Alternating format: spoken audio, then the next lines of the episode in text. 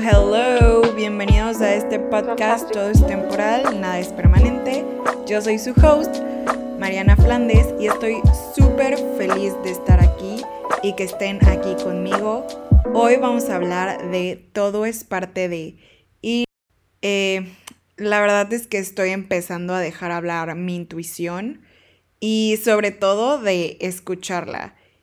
Y desde el 2020, como muchos, he tenido un cambio en mi vida y estoy sumamente agradecida de ello.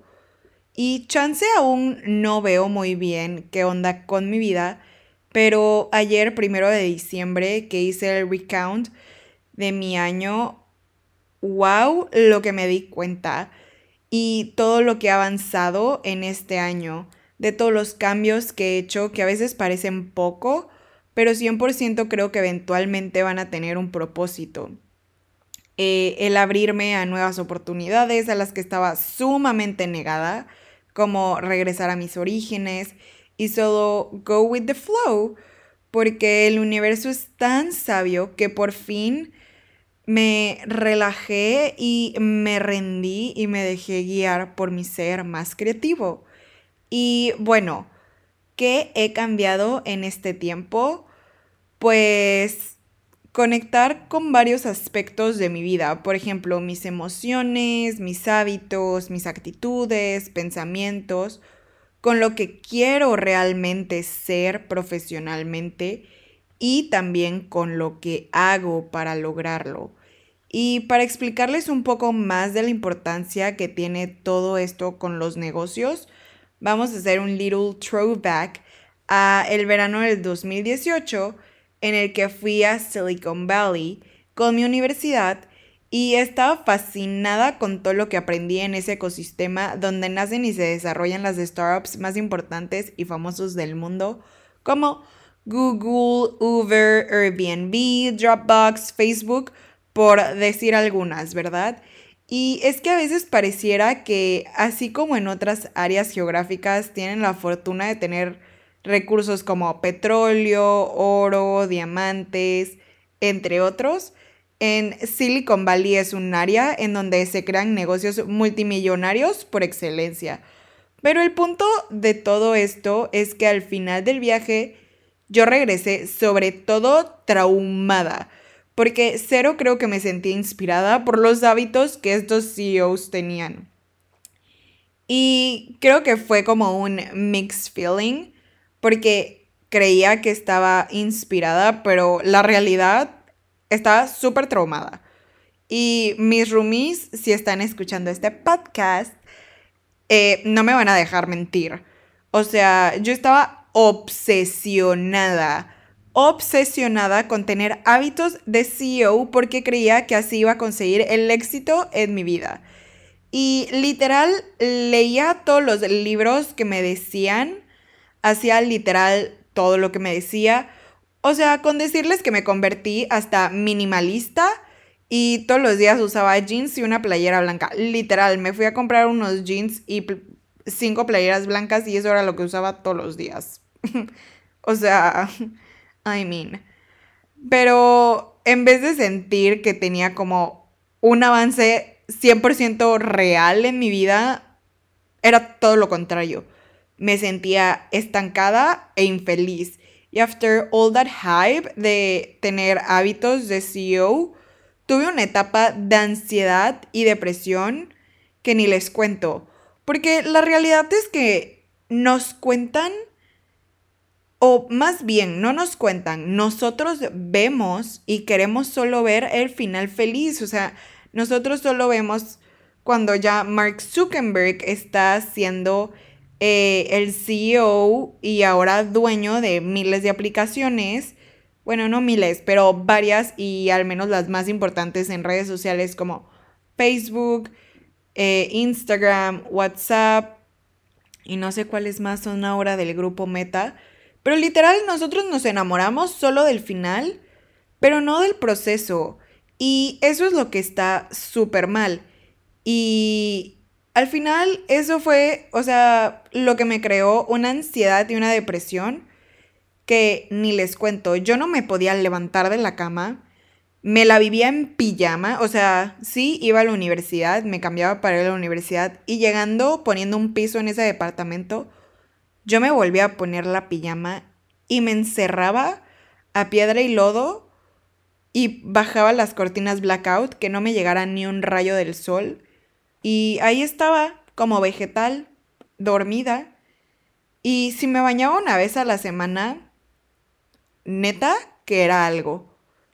Al final, obviamente, gracias a que no sé cómo entré en razón y dije, necesito ayuda, eh, terminé en terapia otra vez y medio mejoré, pero ese feeling no se lograba ir de mí completamente, porque no paraba de compararme. Y digo, sentía muchísimo más la presión, y digo la presión entre comillas, porque estudié creación y desarrollo de empresas. Entonces existía en parte esta competencia de que alguien creara una empresa super cool y que ganara diversos eh, premios y obvio que facturara millones. Y la verdad es que sí existía en mi universidad y en mi carrera algunos compañeros que ya lo hacían y yo me sentía súper, súper estancada porque no sabía qué estaba yo haciendo mal. Porque Lead hacía lo que los CEOs decían en sus libros que eran sus secretos para el éxito. Que se sentía tener un cuadro de ansiedad y depresión y estoy sumamente agradecida de haberlo superado porque hay miles de personas allá afuera que no lo logran y de una u otra forma, eh, este episodio pasó y seguí con mi vida. Y luego más adelante, para el 2019, después de muchos eh, años, mis papás finalmente deciden divorciarse.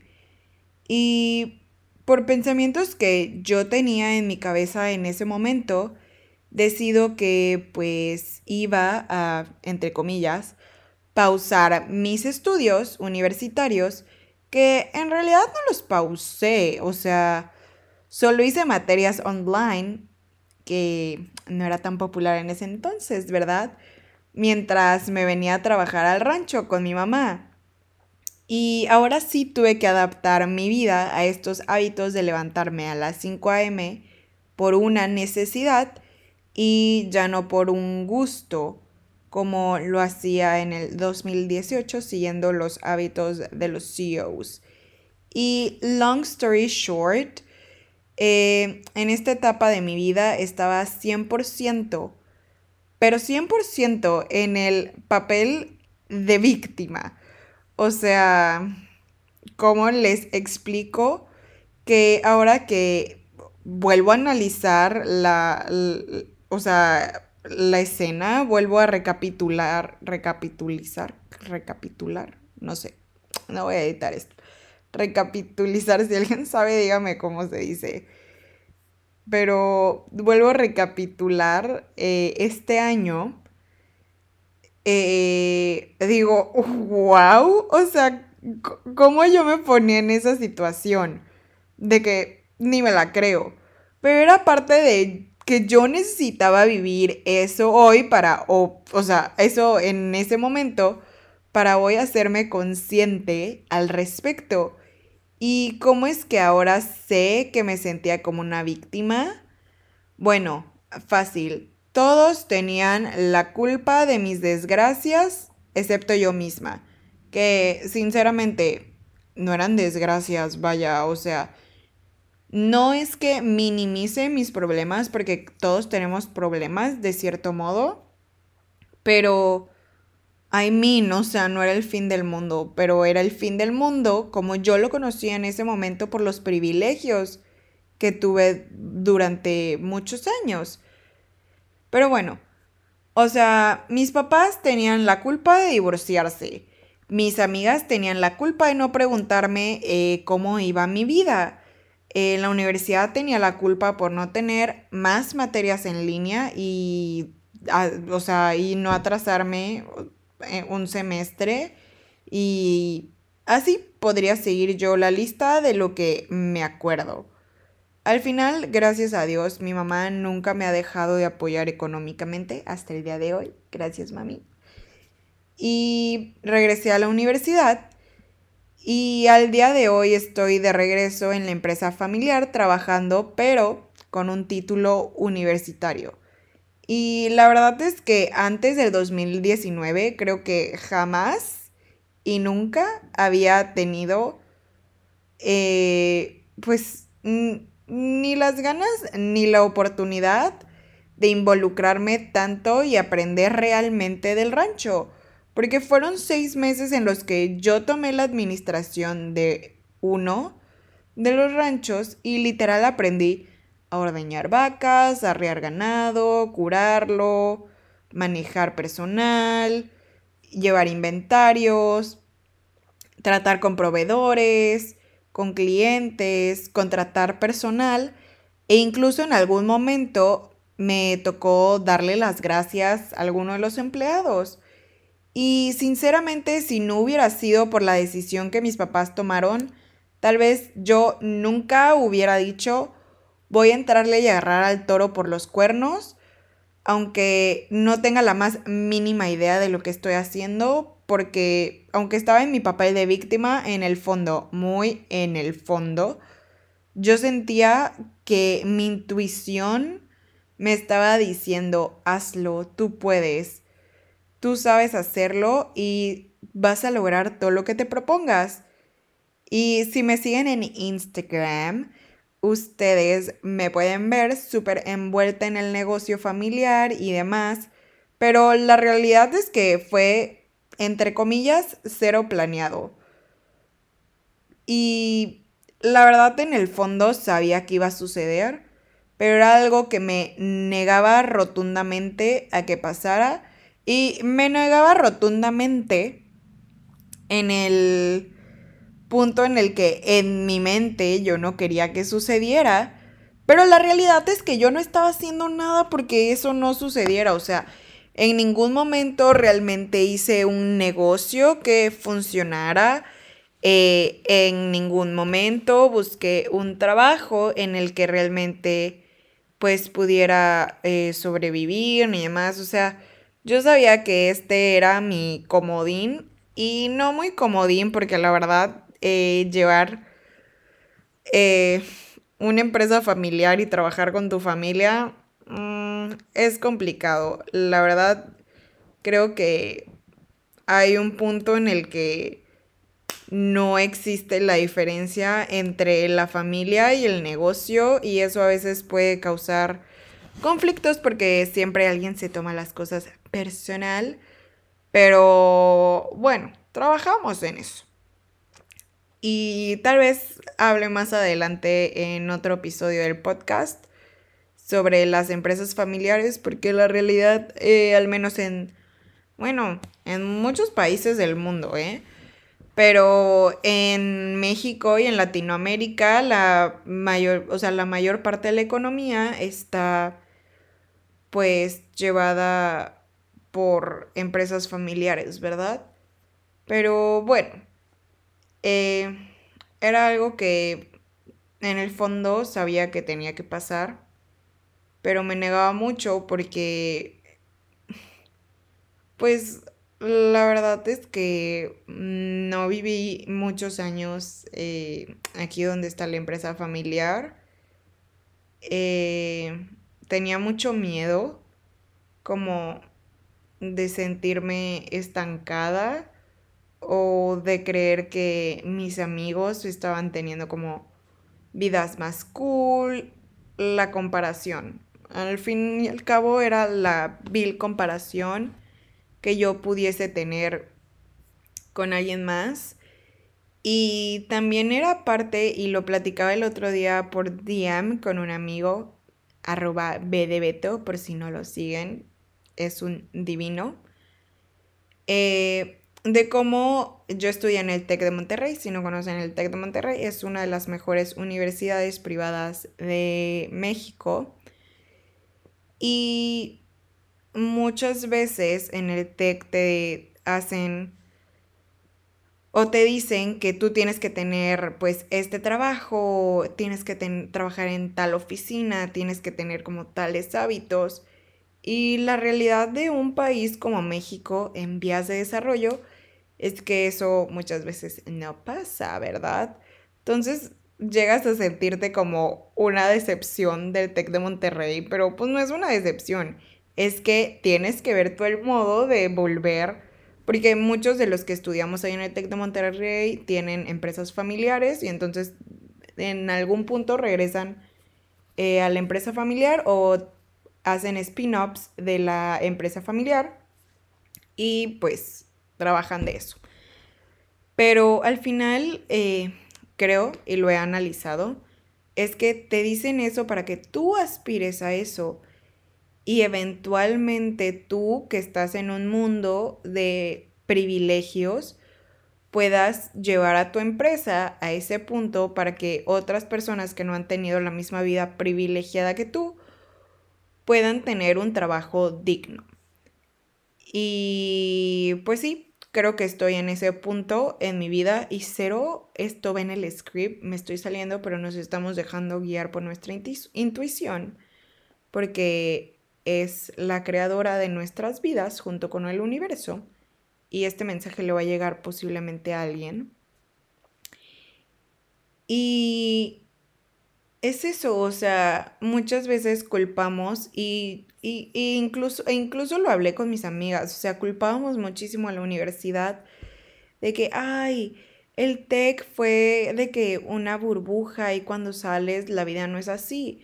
Sí, claro que la vida no es así, claro que te van a decir durante los cuatro o cinco años que estudies ahí que la vida es súper bonita y que todo es color de rosa, porque la verdad no me darían ganas de seguir si me dijeran desde un principio que la vida es cruel. Sinceramente, y al menos los cinco años que estudié ahí, mi vida fue color de rosa y no me daba cuenta lo privilegiada que era porque es un lugar hermoso, o sea, vaya, no se pierde nada, o sea, era un lugar sumamente seguro. Eh, se pierde un poco la cordura y la estabilidad emocional, pero las cosas materiales no se pierden, ¿verdad?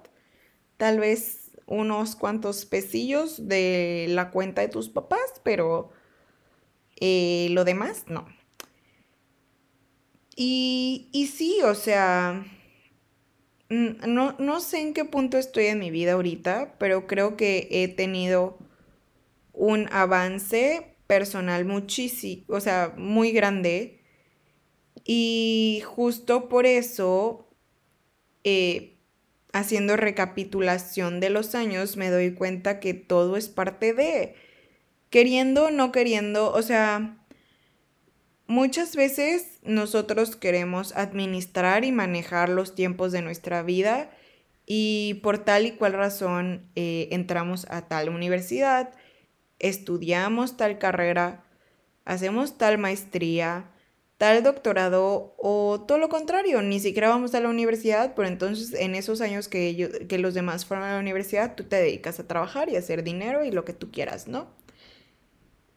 Pero queremos siempre estar administrando nuestras vidas porque queremos algo y, y no es tanto, o sea, estamos tan acostumbrados a que todo sea formación profesional de la mente, pero nos olvidamos de los sentimientos, de lo que realmente queremos, de lo que realmente nos dice nuestra intuición, de lo que realmente estamos viviendo.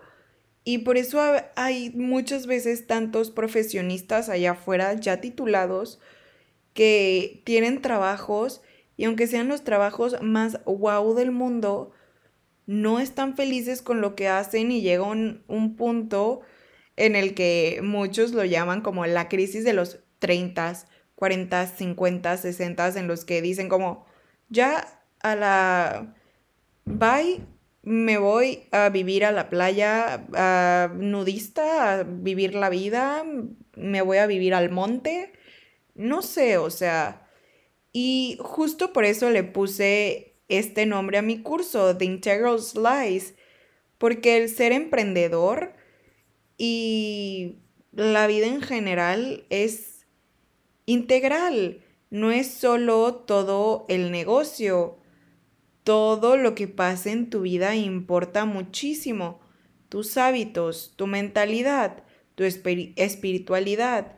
Y tal vez aún no estoy en el lugar más iluminado de la vida, pero me sorprende mucho lo que he cambiado y es un bumpy ride, no siempre va en ascendente, a veces va en picada, pero hasta que yo no cambié mi forma de pensar, de ver la vida y mis hábitos, estuve durante muchos años haciendo negocios que no eran para nada exitosos o se quedaban solo en la planeación, nunca se ejecutaban.